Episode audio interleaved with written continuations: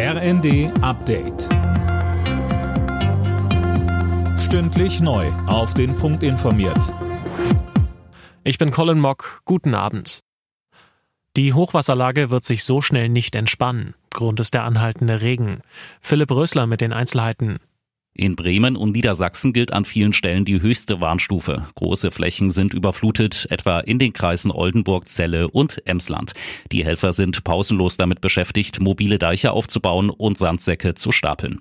Auch an der Grenze zwischen Sachsen-Anhalt und Thüringen sind die Pegel gestiegen. Im Kreis Mansfeld-Südharz bleiben deshalb morgen einige Schulen zu. Und auch aus NRW und Bayern werden steigende Pegel gemeldet. Nach dem Feuerdrama auf dem Flughafen von Tokio gibt es erste Erkenntnisse zur Unfallursache.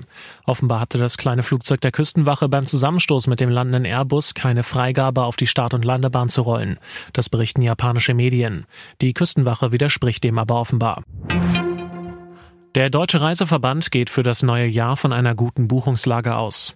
Im vergangenen Sommer gab es bereits eine Umsatzsteigerung von 12 Prozent im Vergleich zu vor Corona und jetzt haben auch viele Frühbucher bereits zugeschlagen.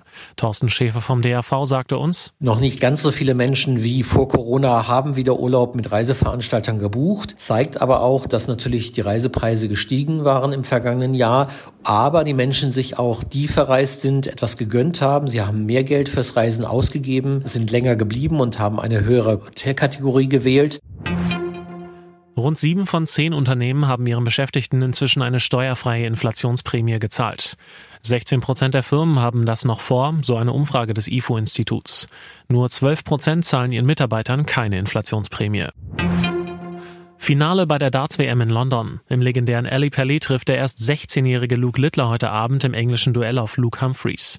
Littler könnte seinen Sensationslauf krönen und der jüngste Spieler werden, der je einen Darts-WM-Titel gewonnen hat. Alle Nachrichten auf rnd.de